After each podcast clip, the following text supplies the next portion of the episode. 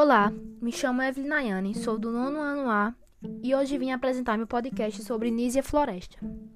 Bom, Nízia Floresta Brasileira Augusta, pseudônimo de Dionísia Gonçalves Pinto, foi uma educadora, escritora e poetisa brasileira. Seu primeiro livro, Direito das Mulheres e Justiça dos Homens, foi escrito aos 22 anos.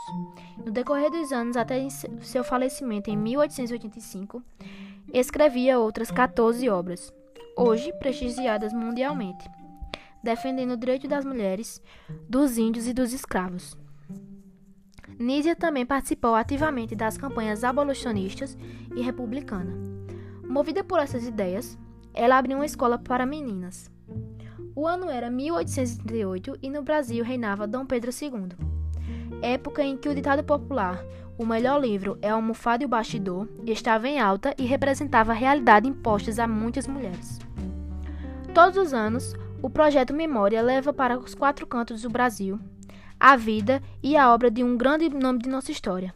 São personalidades que fizeram o nosso país ser o que ele é hoje, que se empenharam na luta por uma sociedade melhor que foram responsáveis por importantes decisões que influenciaram o pensamento da nação por meio de suas ideias e obras.